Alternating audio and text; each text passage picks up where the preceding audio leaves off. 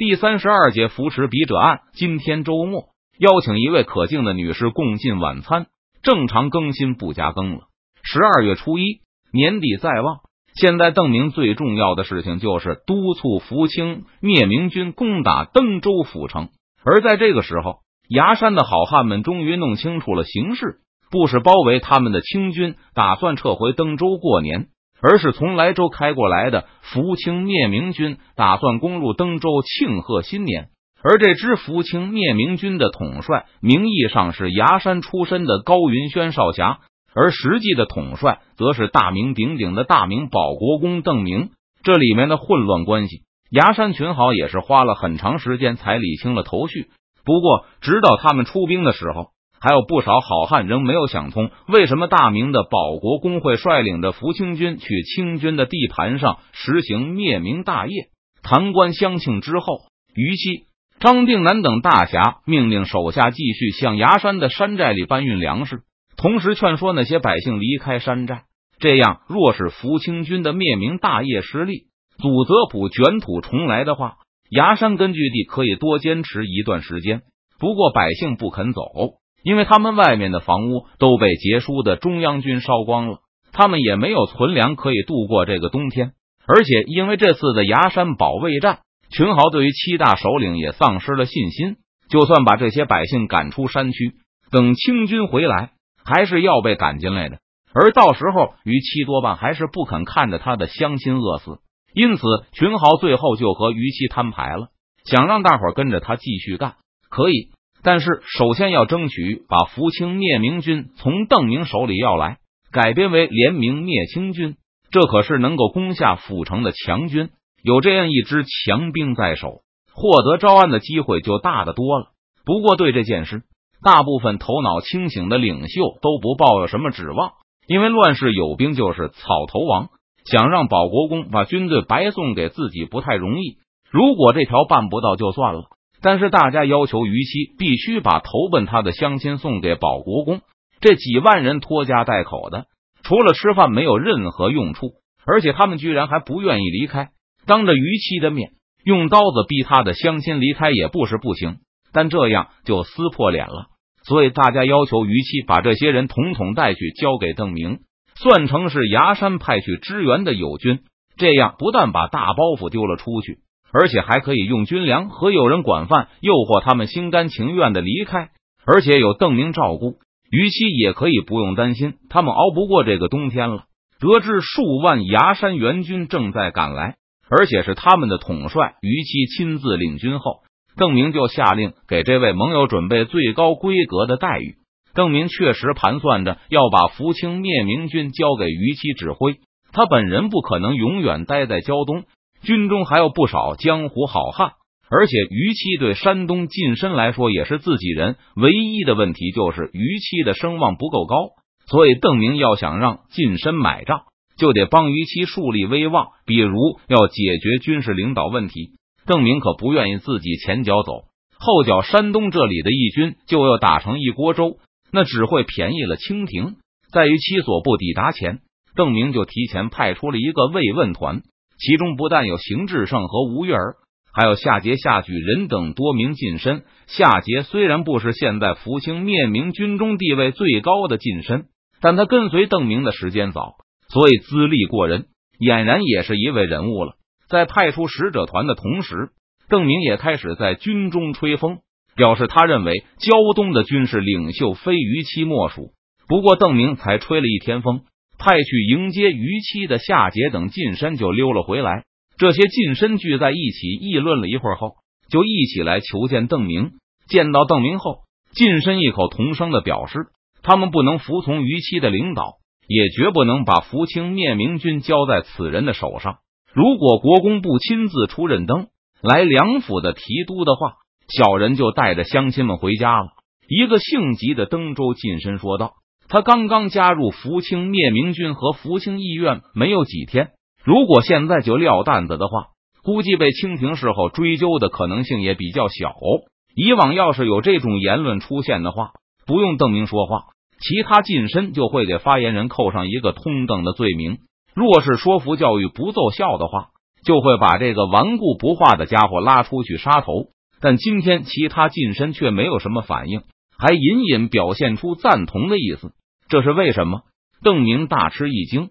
这些人虽然是墙头草，也上了贼船，但却没有人想当出头鸟。自古以来的规矩就是枪打出头鸟，固然法不责众，可能会迫使清廷赦免叛乱的近身，但领头的那个多半跑不了。皇帝的思路很明确，如果领导者能够落好的话。那以后挑头闹事的人就更多了，所以即使是冤案，带头喊冤的人也难逃一死。而群众的思路也很简单，闹事一般就是因为实在忍不下去了。大家的愿望就是获得合理的补偿，让官府适当收敛。既然目的达到了，那领头大哥倒霉了也是没办法的事，只能以后逢年过节给他上一杯酒了。邓明知道这些近身的目的是招安活下去。所以出任胶东军事领导，显然和他们的志向有违。因此，邓明提出于七这个人选后，得到了近身们的一致赞成。反正近身对自己子弟有不错的控制能力，还是粮草和军饷的提供者，不愁于七不重视意愿的意见。加上他又是有名的反贼，正好让他去顶缸。于七不是雄主，一个近身低声说了一句。见邓明的目光扫过来后。这个近身朝着夏桀一指，国公问夏先生就知道了，到底是怎么回事？郑明和颜悦色的问道：“他的目的就是要尽可能的促成胶东军实现长久的内部稳定，强行压众人同意他的意见毫无作用。逾期的主力还在崖山呢，他这是带了几万难民过来了。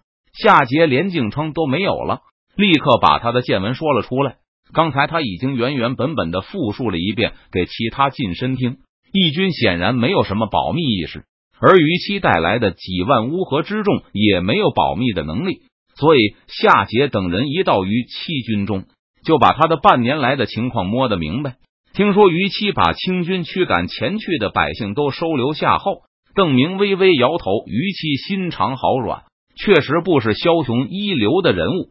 国公说的不错。其他近身闻言也纷纷附和。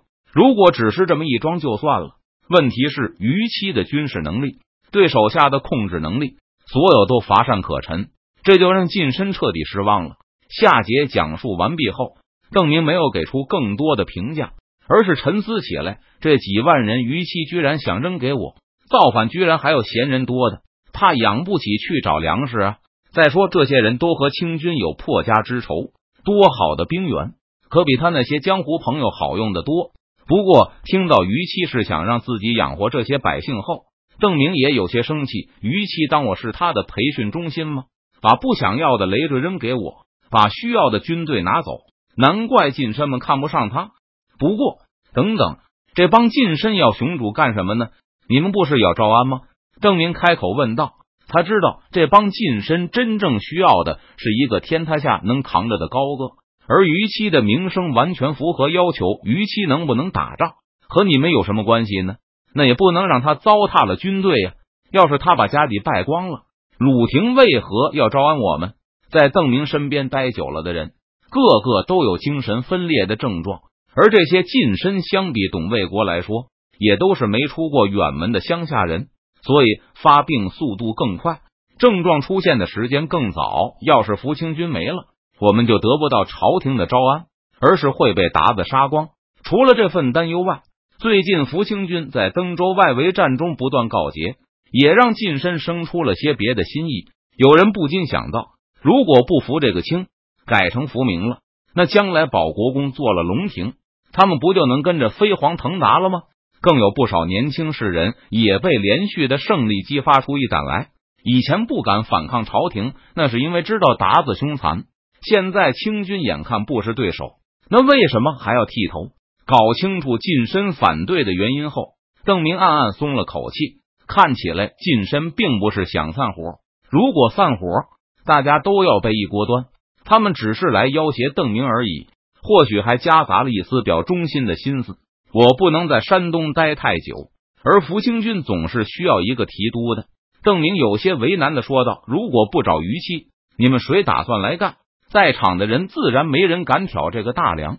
虽然看不上于七，可恐怕还没有一个人有他那本事。至少他能煽动起十几万人起事，而这帮近身的号召力都仅限于他们的宗族和佃户。你们的顾虑我全都明白。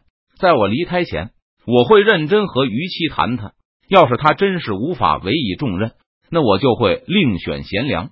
见众人仍有迟疑之色，邓明知道必须要给他们一点甜头。好吧，既然你们都看得起我，那我也不能违了众愿。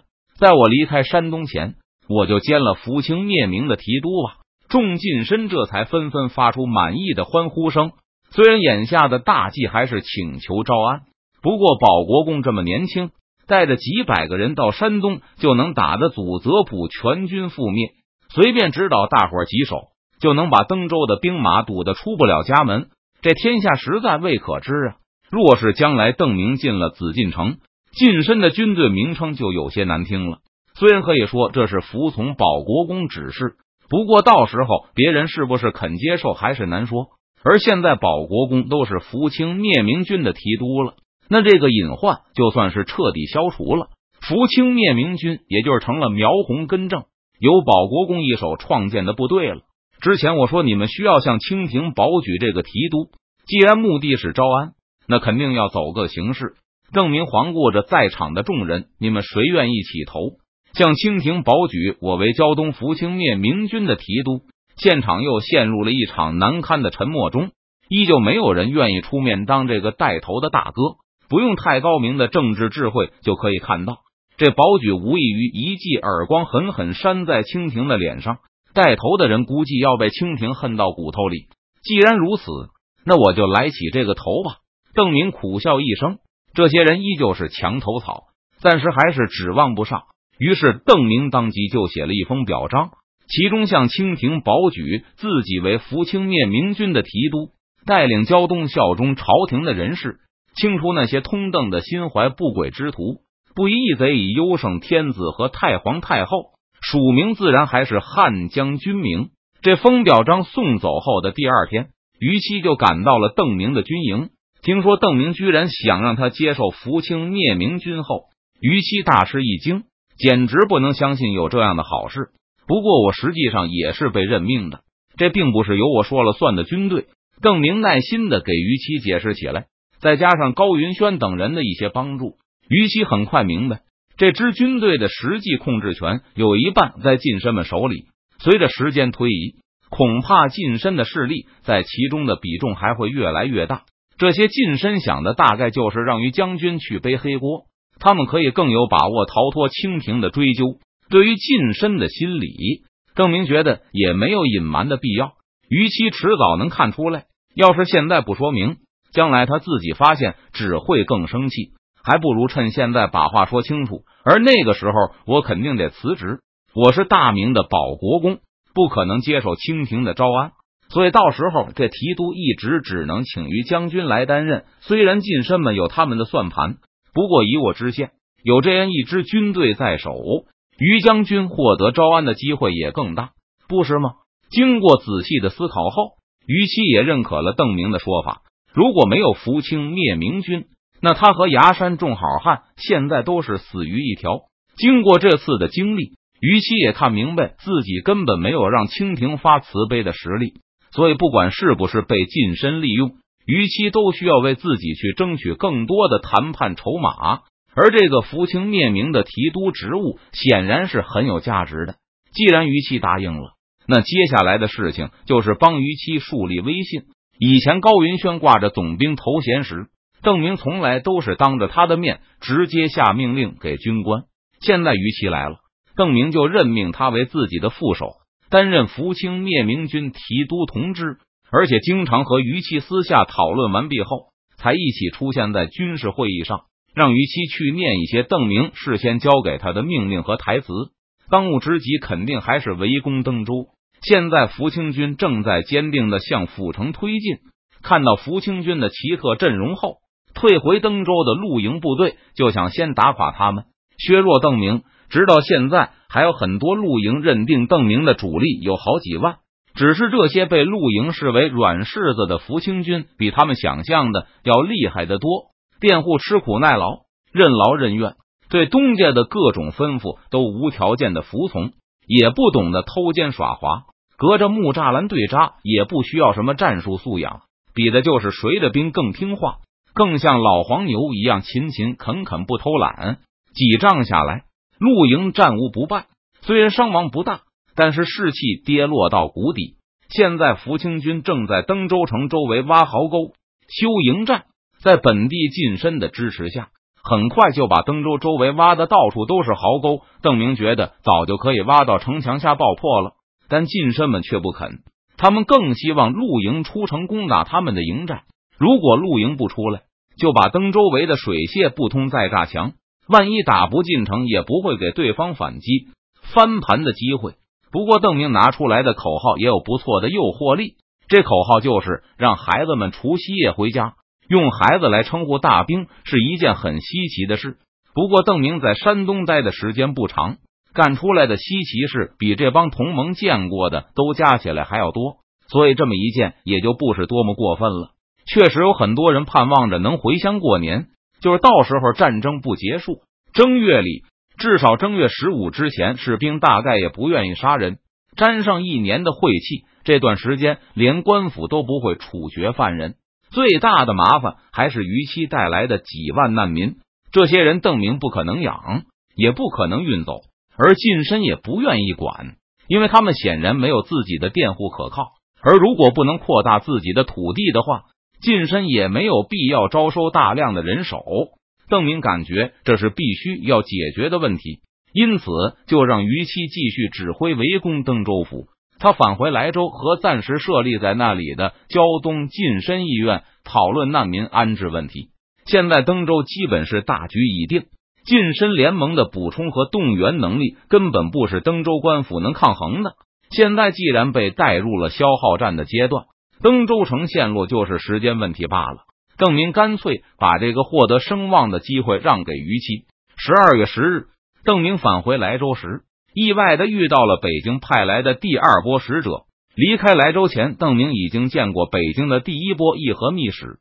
那时，邓明当着近身的面表示，他不反对议和，还把保证胶东福清人士的安全当做了条款之一。不过，北京派来的是送信使者，而不是什么外交家。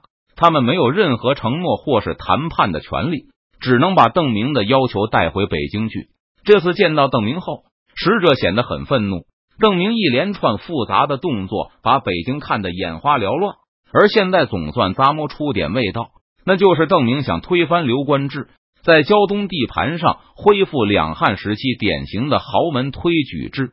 保国公不仅是圣朝对明朝的尊称的国公，还是堂堂的宗室，怎么会生出改刘官为土官的心思来？谁说我是大明的宗室了？郑明哭笑不得的反问道：“在山东大地上，就有好几个冒充他哥哥的朱二太子出现，我到底是哪位大王之后？国公是圣朝哪位大王之后无关紧要，但我大清太皇太后已经昭告天下。”承认国公为货真价实的大明宗室，使者理直气壮的答道：“